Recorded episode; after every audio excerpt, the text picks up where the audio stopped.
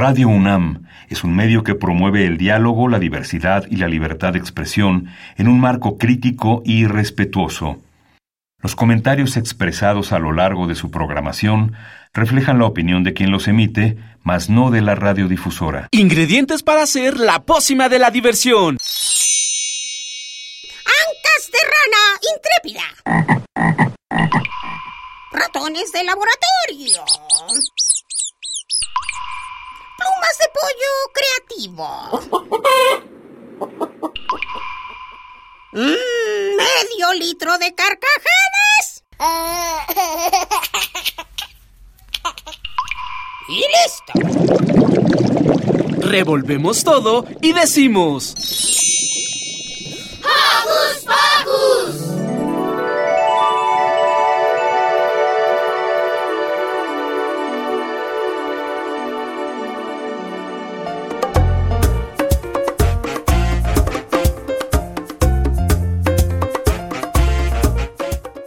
Escuchas. Yo soy Sandy y me encanta estar con ustedes. Bienvenidos a un programa más de Hocus Pocus.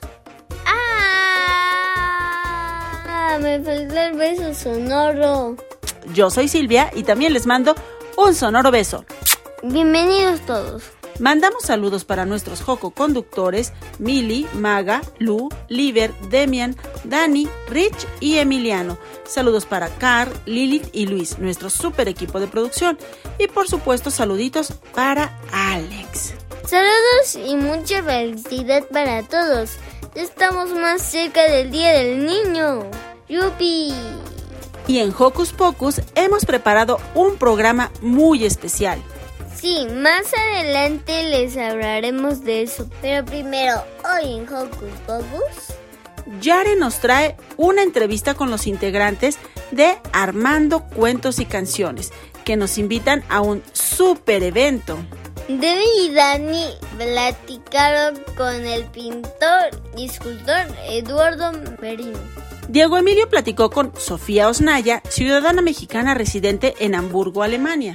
Ángel Eduardo nos trae una muy buena recomendación. Quédate con nosotros para saber de qué se trata. Así que no despegues tus orejas de la radio porque ya inició. ¡Hocus Pocus!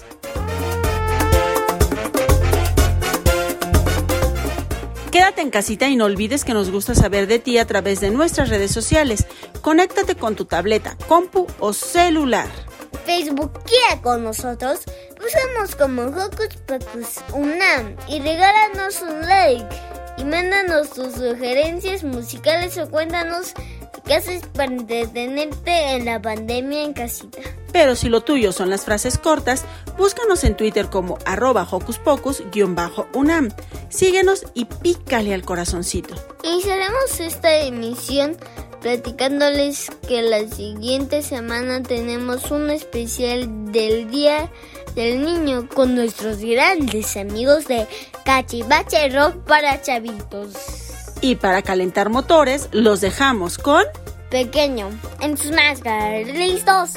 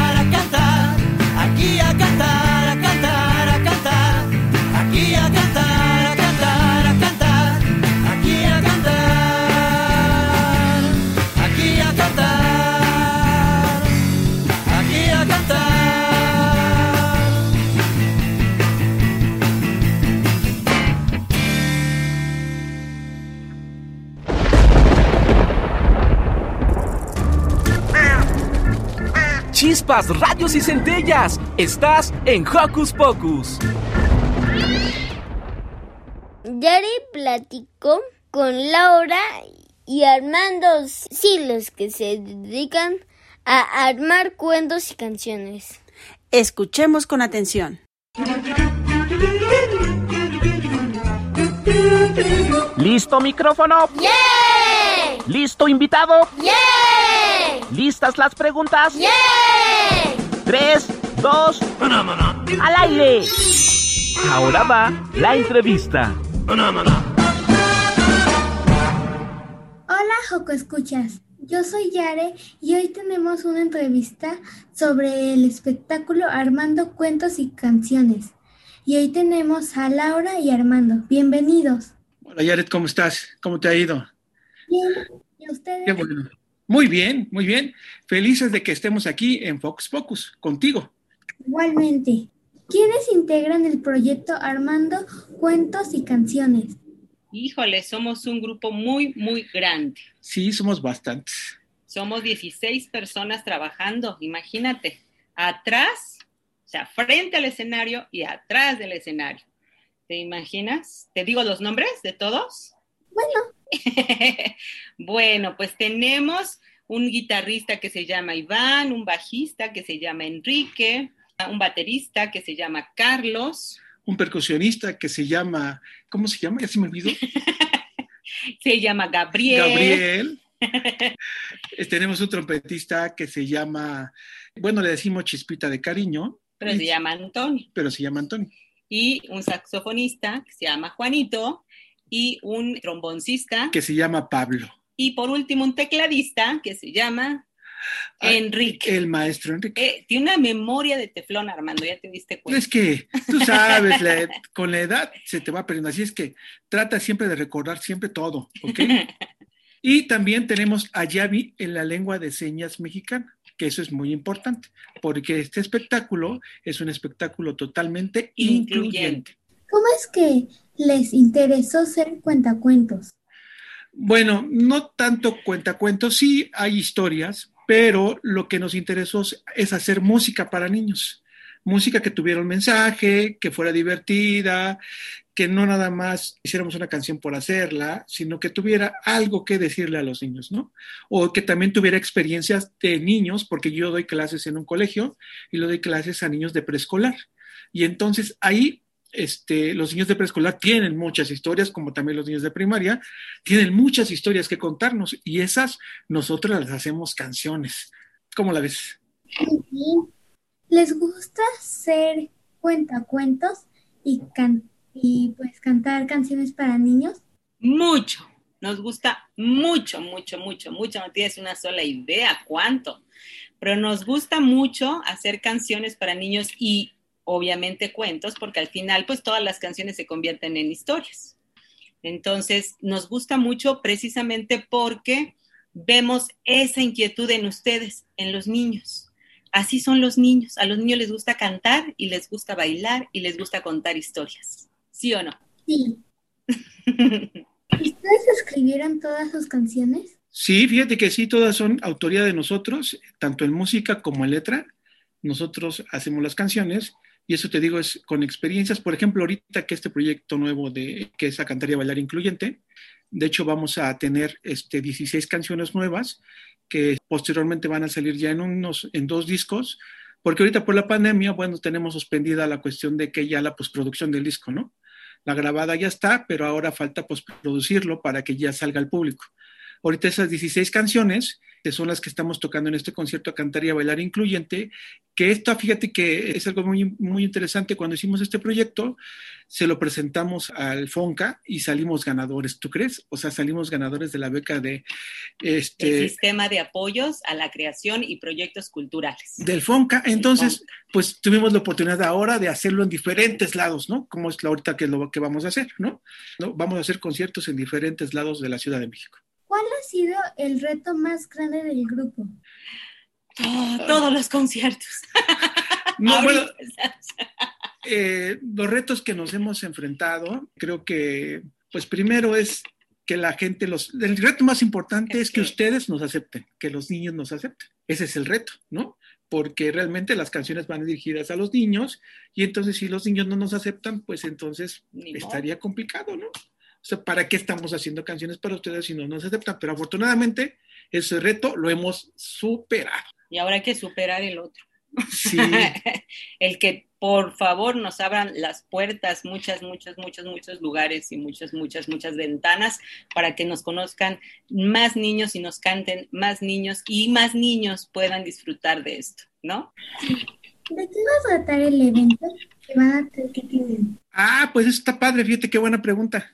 El concierto trata de hacer que nosotros incluyamos, en este caso le estamos dando preferencia a la gente sorda. Imagínate, un sordo yendo a un concierto de música.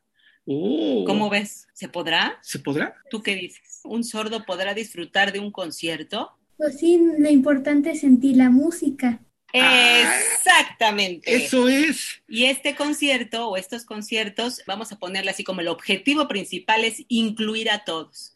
Es decir, queremos incluir a todas las personas con discapacidad y a las personas sin discapacidad, o sea, todos, todos, que todo mundo pueda disfrutar de el arte y que todo el mundo pueda disfrutar de un concierto recreativo, ¿no? Que puedan disfrutar porque que se diviertan, que, se, se diviertan, porque qué crees que nos enteramos que muchas veces los papás no llevan a sus niños porque están sordos o porque eh, están en una silla de ruedas o porque eh, son autistas o porque tienen eh, debilidad visual o están ciegos totalmente. visual o son ciegos y no los llevan. Dicen, ¿para qué? Así, esto no lo, no, nos enteramos hace tres años, ¿no? Platicando con una comunidad precisamente y, y nos, nos llamó mucho la atención porque dijimos, ¿por qué no? Si todos podemos disfrutar. Y entonces nos dimos a la tarea de comenzar a investigar cómo podíamos hacerlo y nos tardamos un rato, no te voy a decir que fue fácil, fue muy difícil porque es muy difícil poder lograr que la gente eh, en general comprenda que es importante ser inclusivo, no solamente incluyente, que es muy diferente, fíjate, esa es otra, que mucha gente no sabe la diferencia entre ser incluyente y ser inclusivo. Y entonces, en este caso, nosotros estamos empezando por ser incluyentes, pero queremos ser inclusivos en realidad. Después te explicamos eso porque está más complicado. Pero en realidad es que queremos que todos se diviertan, ¿no? Que las papás sí piensen que pueden llevar a sus hijos a un concierto, que, lo, van a disfrutar porque vamos a hacer diferentes técnicas que nos acompañan dentro del concierto para que los, las personas que vayan no disfruten. Por ejemplo, tenemos la técnica del globo. Les damos un globo en el concierto ahorita, por ejemplo, que no van a ser presenciales. Lo que acabas de decir tú, que lo sientan. Que lo sientan a base del globo. Este, el tacto y, el pecho, bueno, van a sentir las vibraciones del cuerpo, van a sentir las pulsaciones que está emitiendo, los, los sonidos graves, en este caso, por ejemplo, el bajo, la batería, todo eso lo van a sentir ellos. Entonces van a empezar a sentir esa sensación y van a sentir lo que nosotros conocemos en la música como beats, los beats son la pulsación que trae la música, ¿no? Por ejemplo, hay una pulsación que es muy lenta y hay una pulsación que tú dices, vamos a bailar porque está muy rápida la pulsación. Esa es la parte que nosotros queremos que la gente entienda que sí lo pueden disfrutar, ¿no? Y bueno, obviamente tenemos la traducción de lengua mexicana, ¿no? Que la hace Yavi y les va traduciendo todo lo que nosotros les estamos diciendo, las letras de las canciones, que también se pueden bailar, ¿no? Porque también hay bueno, algunas cosas que de repente la gente sorda piensa que no se puede hacer, pero nuestro, está en nuestro trabajo que nosotros pensemos que sí se puede hacer, ¿no? Eso es lo que queremos que ellos entiendan, que sí pueden divertirse, que sí pueden disfrutar, que sí pueden estar, interactuar en el concierto, porque ese concierto es totalmente interactivo también. Siempre ha sido interactivo, pero ahora es más interactivo, porque le ponemos más atención a la imaginación, por ejemplo, para las personas ciegas. Entonces, normalmente, ah, ah, normalmente hacíamos esto de vamos a imaginarnos que estábamos pero ahora ya lo hacemos mucho más descriptivo, a manera que el ciego pueda también comenzar a incluirse en esta aventura de imaginar lo que estamos haciendo. ¿Cómo ves? Por ejemplo, en un concierto decimos, ¿cómo, cómo, cómo aplaudes tú? Entonces, lo que hacemos es un ruido con las palmas de nuestras manos, ¿verdad? ¿Y los sordos cómo crees que aplauden? Moviendo las manos. Moviendo, las agitamos, exactamente, las movemos y las agitamos, como diciendo adiós o sacudiéndolas, como haciendo chispitas, como cuando nos lavamos las manos y jugamos a hacer chispitas. Así más o menos, ¿verdad? Y una persona ciega, ¿cómo crees que vamos, va a, a poder aplaudir? Simulando el sonido o con sus emociones. Eh, una persona ciega lo puede hacer igual que nosotros, con nuestras manos, ¿verdad? Este, haciendo un ruido con las palmas, ¿verdad? Y una persona que no tiene brazos, ¿cómo podría hacerlo? Pues con los pies o con sus emociones simulando el sonido. Con sus pies o con su cabeza moviendo, ¿verdad? Su cabeza de un lado a otro y de esa manera nos puede, como tú acabas de decir ahorita, demostrar su emoción en ese momento, que está emocionado, ¿verdad? Bueno, ¿dónde va a ser el evento?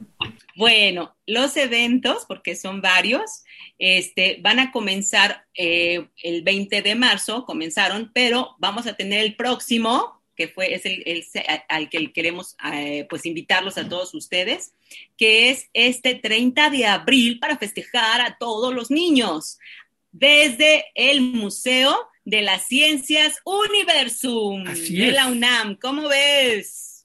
Muy emocionante.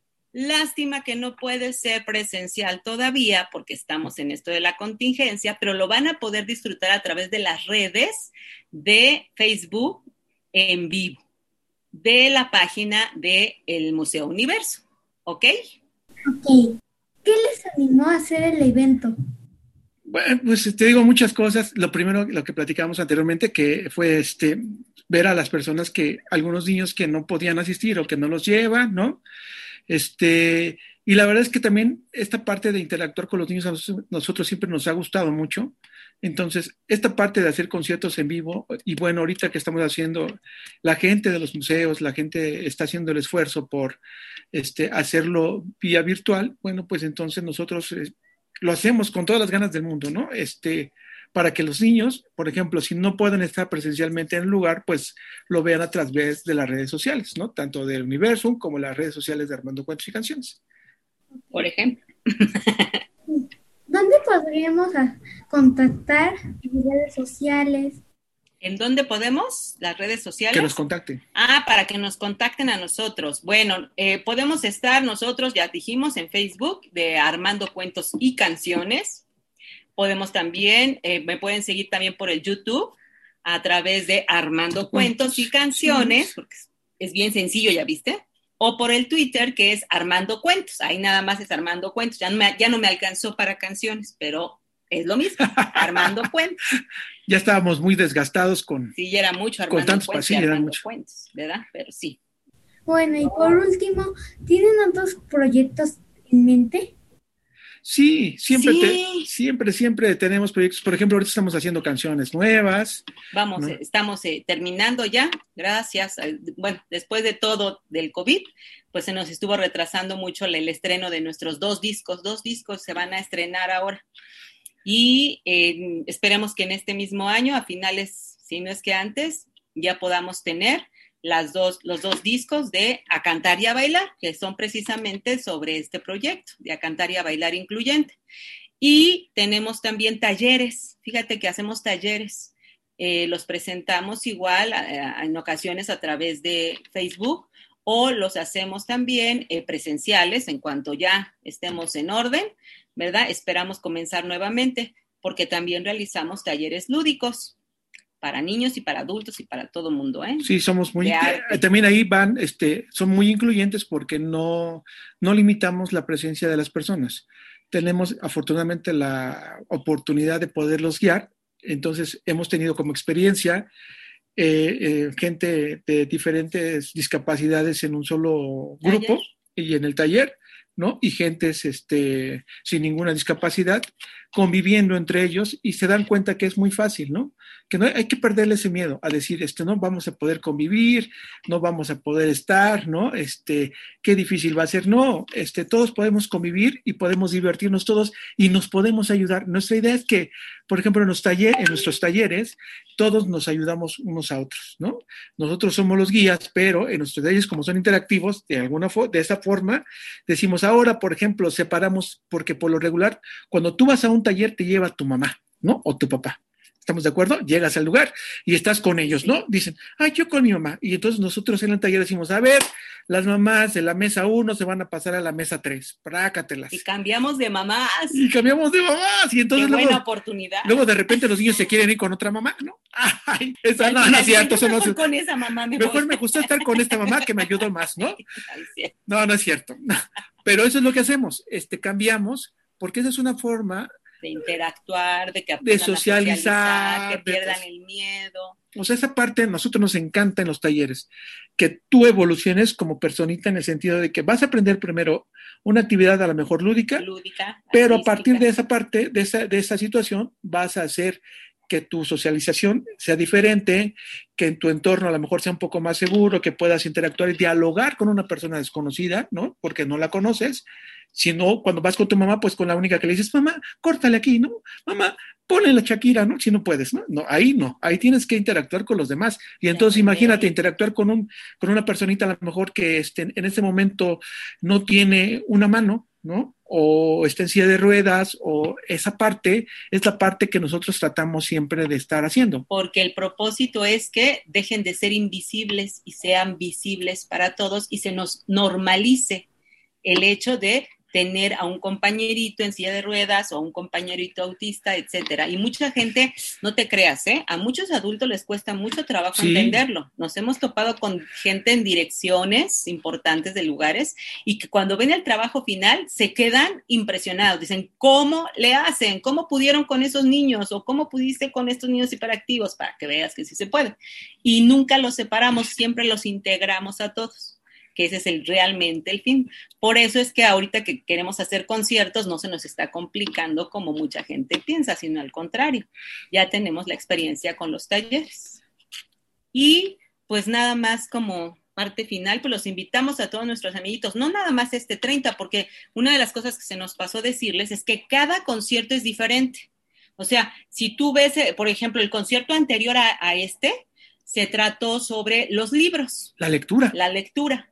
El del museo Universum se va a tratar sobre el gusto por los museos. Y va a haber un científico. Y va a haber un científico y todo, va a estar Ah, bien la padre. onda Y el que sigue, por ejemplo, que va a ser el- en el Centro Cultural Olin Yolistli, se va a tratar sobre los instrumentos musicales. Y vamos a hablar de un señor batuta. Y vamos a hablar del señor Batuta.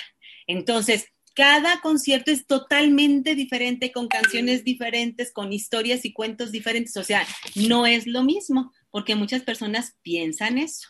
¿Verdad? Que dicen, ah, ya vimos el del, del 3, ya, ¿para qué veo el del 30 o ya para qué veo el del 20 de junio? No, todos son diferentes. Y van a ser canciones diferentes también.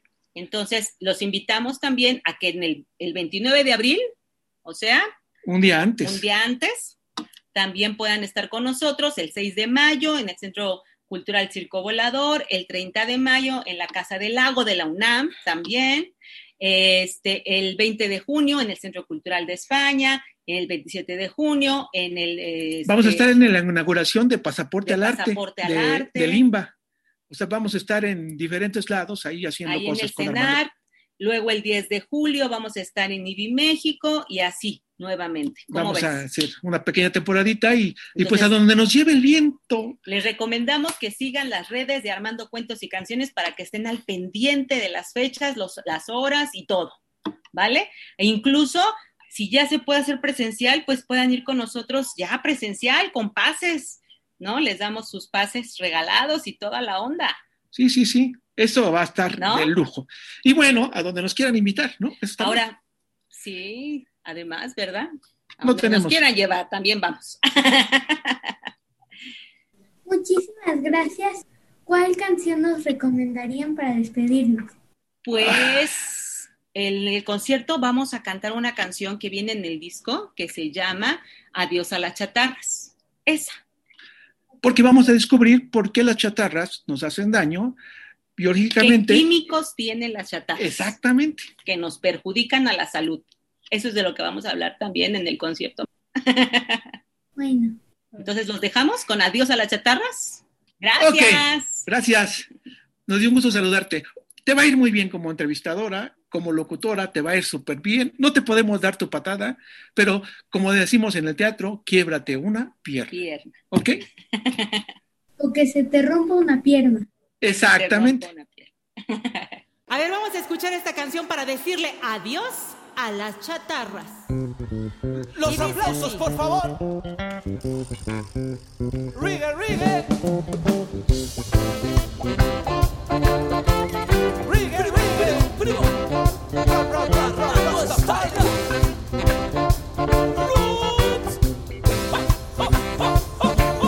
Las donitas, las papitas, los chilitos, churrumais, refrescos, los cueritos, solo a mí me engordarán.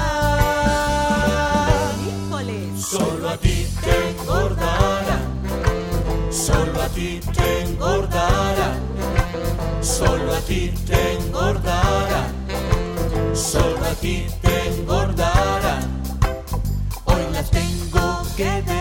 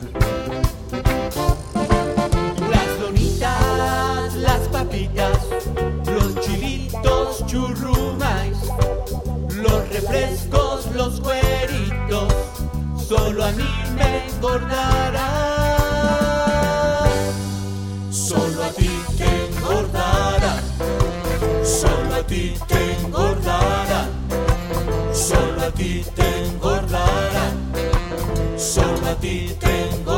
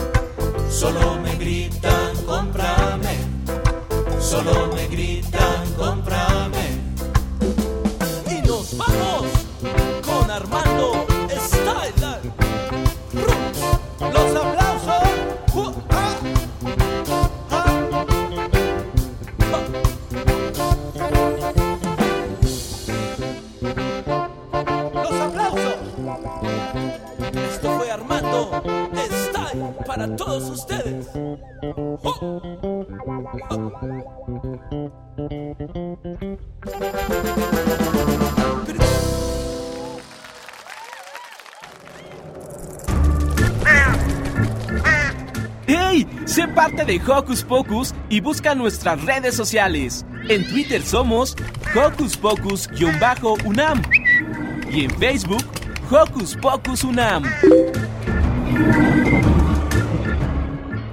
Diego Emilio platicó con Sofía Osnaya, ciudadana mexicana residente en Hamburgo, Alemania. Escuchemos.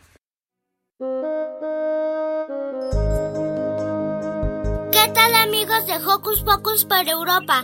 Hoy platicaremos con nuestra amiga Sofía Osnaya, ciudadana mexicana que vive en Hamburgo, Alemania, que nos platicará sobre la vida de los mexicanos en Alemania. Sofi, muchas gracias por aceptar la entrevista. ¿Nos puedes decir desde cuándo vives en Alemania y cuál es tu trabajo en ese país? Sí, claro. Hola, Diego. Vivo en Alemania desde hace dos años y medio y cuando llegué al país en agosto del 2018 trabajaba como voluntaria en una organización que se llama AFS Interkulturelle Begegnungen. Eh, es una organización sin fines de lucro y se dedica a organizar intercambios culturales para jóvenes eh, de diferentes partes del mundo, de México, de Alemania. Y ahora estoy haciendo un Ausbildung en comercio exterior. Y un Ausbildung es un estudio dual en el que se va a la escuela un, unos días de la semana y el resto de los días de la semana se trabaja. Eh, y de esta manera se puede adquirir conocimiento teórico y además ponerlo directamente en práctica y adquirir experiencia laboral. ¡Wow! ¡Qué actividades tan interesantes! ¿Cómo es la relación entre los mexicanos y alemanes en Alemania? Es una pregunta muy interesante y creo que la relación es muy buena. Hasta ahora cada vez que le cuento a mis amigos o conocidos que tengo que vengo de México, toda la gente se emociona y, les da mucho gusto. En realidad todos han mostrado mucho interés por la cultura latina y he notado que la cultura mexicana en específico está muy propagada en Alemania. De hecho, he visto en muchos lados que se hacen referencias a México, desde venta de productos mexicanos en los supermercados, eh, alimentos, por ejemplo, atún preparado a la mexicana, y también hay bebidas con la palabra México en el nombre. Por ejemplo, hay una bebida que se llama mexicana, que significa mexicano. Hay documentales sobre México en la televisión y se escucha música en español en el radio. Interesantísimo, Sofi. Me alegra mucho que nuestros amigos alemanes se interesen por nuestro país. Aquí en México, nosotros nos interesamos muchísimo por la cultura alemana. Alemania es un país que ha dado muchas cosas al mundo. De mi parte, estoy muy contento por tener amigos alemanes. Sofi, ¿qué nos puedes platicar sobre las actividades de los niños alemanes? bueno, los niños alemanes tienen muchísimas actividades y de todo tipo. Eh, hay deportivas, culturales, que fomentan la naturaleza. Y en especial me ha llamado mucho la atención la participación de todos los niños en Vereine. Los Vereine son clubes para todo tipo de actividades donde los niños y toda la gente en general se reúne para compartir sus intereses. Y hay de todo. En Alemania existen alrededor de 700 mil clubes, que es muchísimo. Y se pueden categorizar en muchas cosas diferentes, pero en general en deportivos, musicales, clubes recreativos, clubes de conservación de animales y clubes de la naturaleza, clubes sociales y clubes de rescate. Hay muchísimos tipos diferentes. Eso es cierto. Yo sé que a los alemanes les gusta mucho organizar muchos clubes. Vereine, como dicen por allá, los alemanes hacen organizaciones prácticamente para todo. ¿Nos puedes decir qué costumbres mexicanas conocen en Alemania? claro que sí. Bueno, como ya les había dicho antes, la cultura latina y en especial la mexicana están muy presentes en Alemania.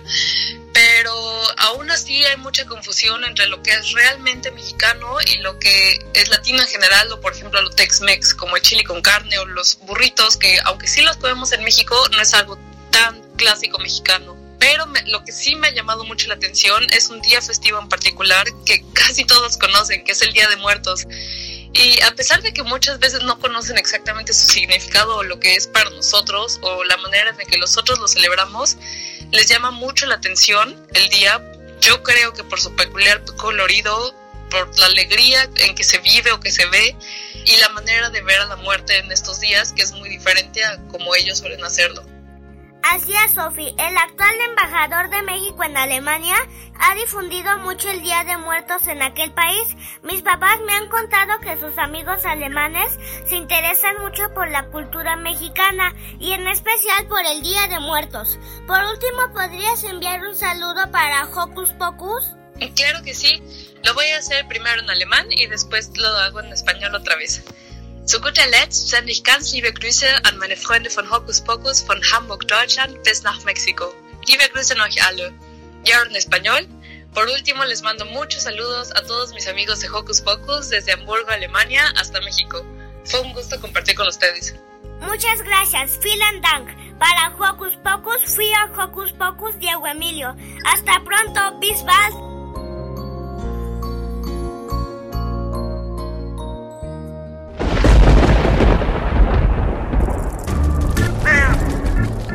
Chispas, radios y centellas. Estás en Hocus Pocus.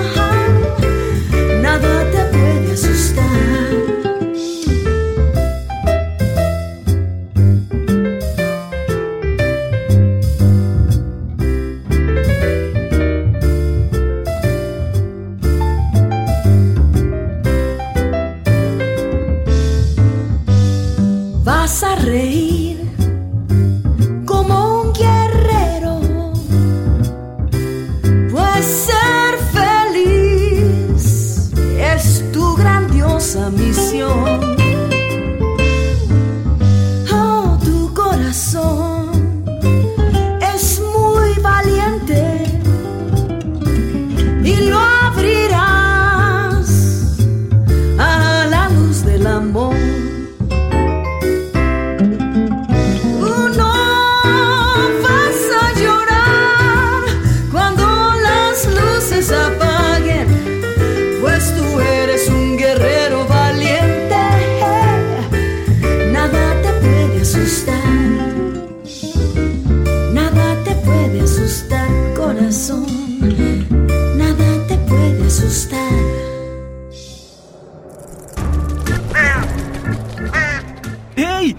parte de Hocus Pocus y busca nuestras redes sociales. En Twitter somos Hocus Pocus-UNAM y en Facebook Hocus Pocus UNAM. Es tiempo de escuchar a Dani y a Demian, que entrevistaron a Eduardo Urbano Medina. ¿Quieren saber más de este artista mexicano? Paren oreja.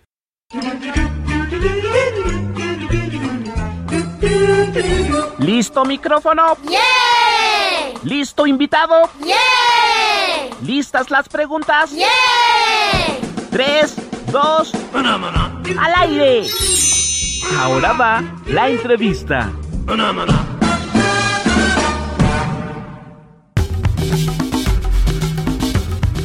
Hoy nos acompaña un gran pintor y escultor mexicano que ha llevado sus obras por todos los confines del planeta y además ha buscado crear un mundo mejor a través de su trabajo.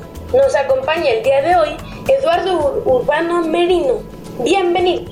Hola Demián y Daniel, gracias por invitarme a su programa de radio. Mi nombre es Eduardo Urbano Merino, soy artista plástico de la Ciudad de México y espero que les agraden las respuestas que les daré a sus preguntas. Es fabuloso tenerte aquí en Hocus Pocus, Eduardo. Cuéntanos, por favor, ¿siempre supiste que querías ser pintor? Así es, yo desde niño sabía que, que iba a ser pintor y escultor, siempre me gustó dibujar, pintar y esculpir, siempre me gustó jugar con mis crayolas y, y bueno, de alguna forma yo sigo siendo ese niño que dibujaba por diversión. Me divierte y me apasiona lo que hago y afortunadamente hoy puedo vivir de ello. Así es que desde pequeño pintabas todo el tiempo.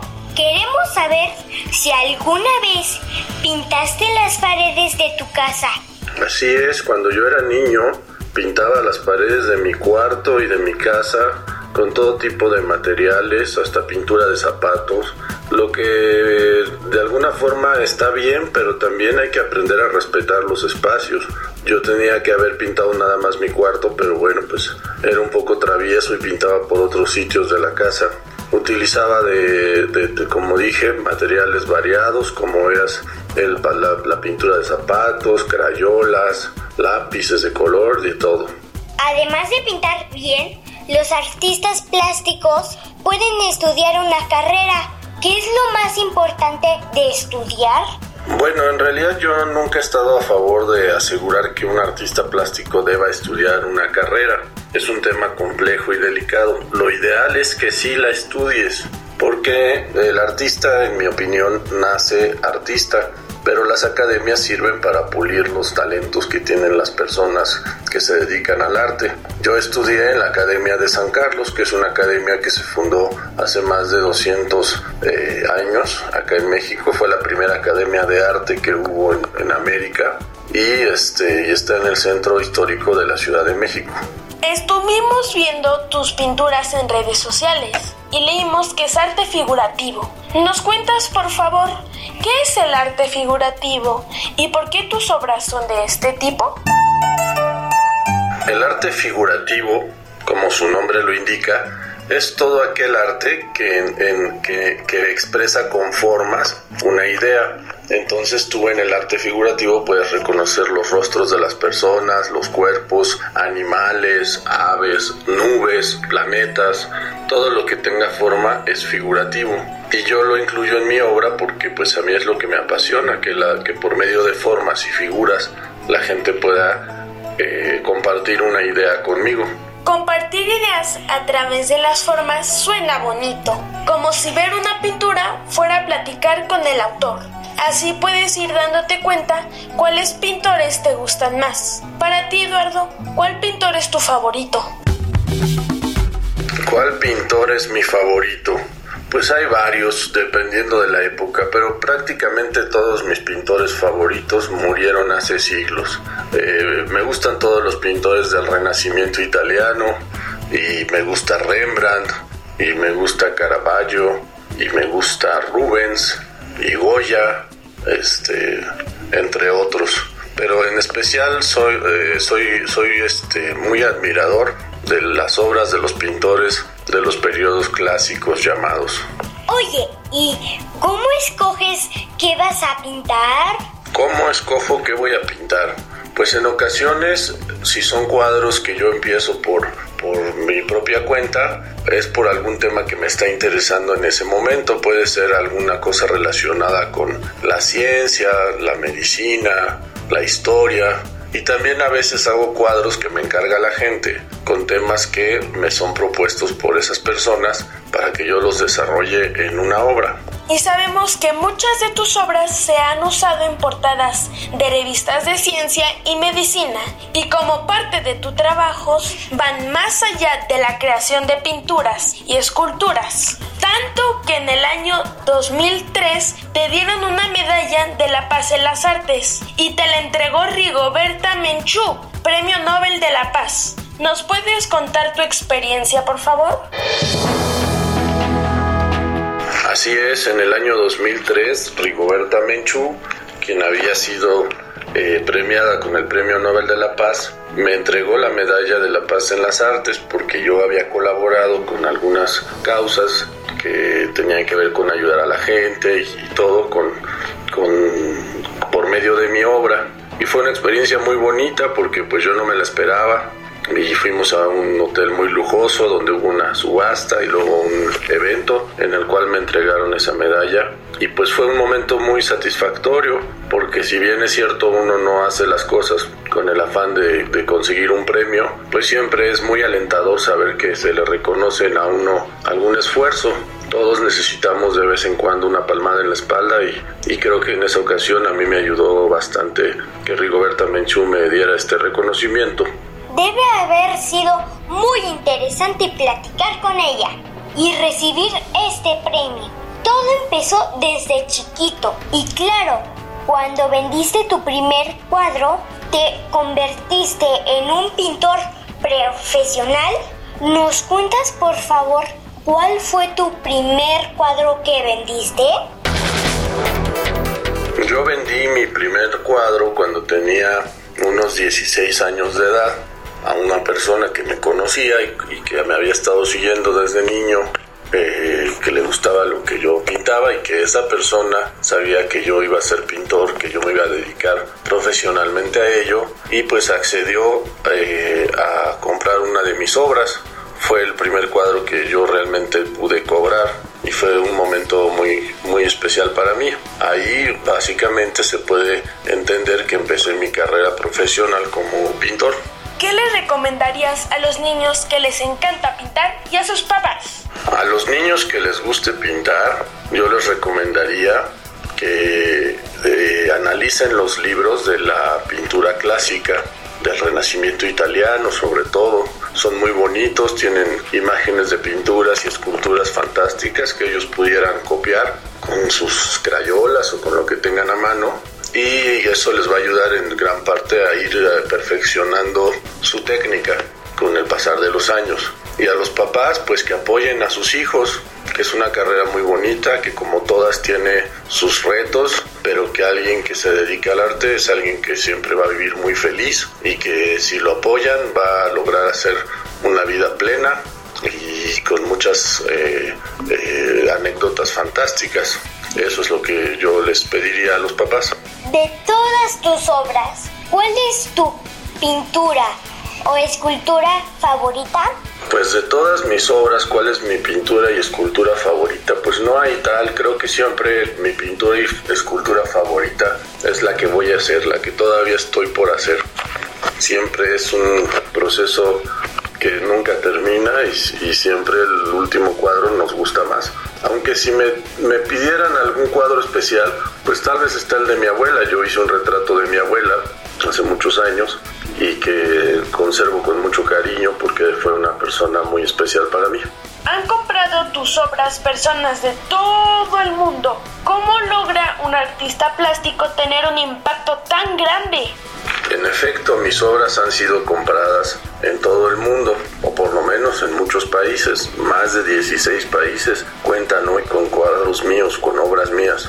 ¿Cómo es que un artista puede llegar a, a, a eso? La verdad es que eh, confieso que lo ignoro porque son muchos factores los que intervienen. Desde el hecho de que tu familia te apoye, tus amigos, de que te esmeres en hacer las cosas bien, de que te esmeres en, en hacer bien los dibujos, en, que siempre he dicho es que la perfección no existe, pero sí existe la excelencia.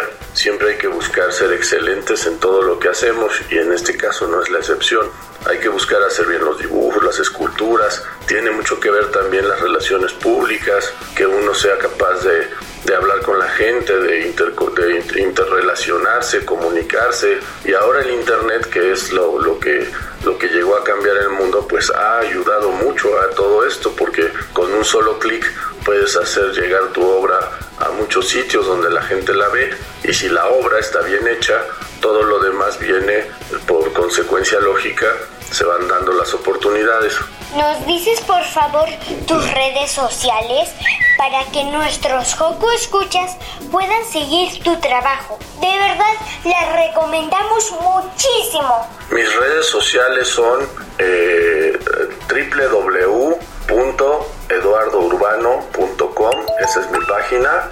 En Facebook me pueden encontrar en la página oficial que es ART, Art Urbano Merino, o sea, es Facebook, facebook.com diagonal Art Urbano Merino y en Instagram como arroba Lalo Urbano Merino. Esas son mis redes sociales. Espero que me sigan y poder interactuar con todos los radioescuchas de este programa de radio fantástico y poder ser invitado a alguna otra ocasión a hablar de más que tenga que ver con el arte. Abrazo para todos. Muchas gracias por acompañarnos, Eduardo, y esperamos tenerte en cabina en una nueva ocasión, ya de manera presencial y poder platicar aún más. ¡Chao!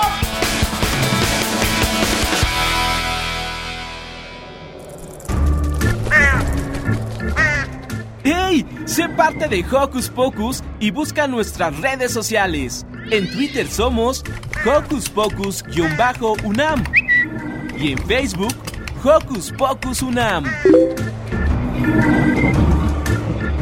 Un, dos, un, dos, tres, sí.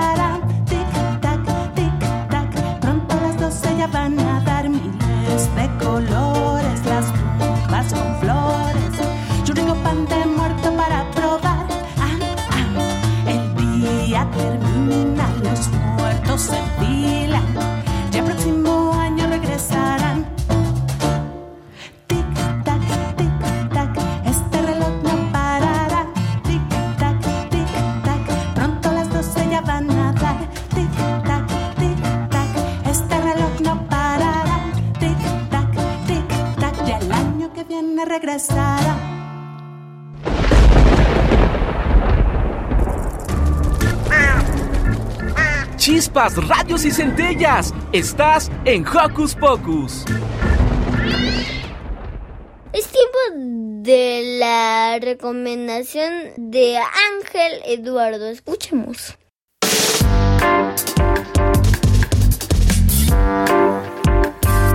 Hola, soy Ángel Eduardo y hoy les voy a hablar del libro de Darth Maul. Este libro está editado por la editorial Planeta y yo les recomiendo leer este libro porque se trata de que Darth Maul eh, parece desmayado en un lugar. Él tiene un aprendiz y lo va entrenando y un día ellos dos se quedaron atrapados y se pelearon por quién iba a salir. Después pasó un tiempo y Darth se volvió a enfrentar a su aprendiz y se y perdió las piernas. Hasta el final se encuentra con una persona extraña que le da un amuleto y Darth se queda contemplando el amuleto y se desmaya porque recuerda a sus niñez y a su maestro Juan and Kenobi. Yo les recomiendo leer este libro porque si tú eres muy fan de Star Wars, este libro va, va a ser de tu selección porque narra la historia de un personaje que es muy interesante y se los recomiendo mucho para Hocus Pocus Ángel Eduardo.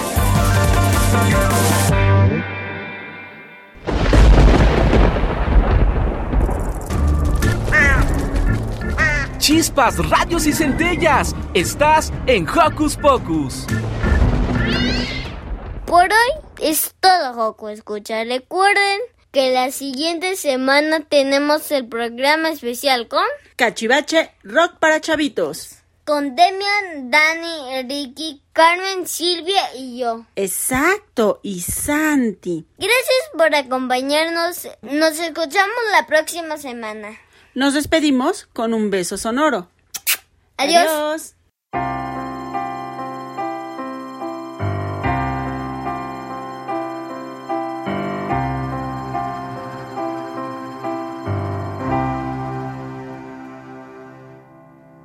Mirando al cielo la luna, como en sus cuernos jugueteaba una figura. Cuenta la historia es un ángel que nos mira y a los nueve meses llega a ti. Juega el conejo en la luna, come del queso que se siembra en la luna. Conejo y queso entretienen mi fortuna de vivir pensando solo en ti. Tengo en la mente tu cuna junto a la ventana para que observes la luna y te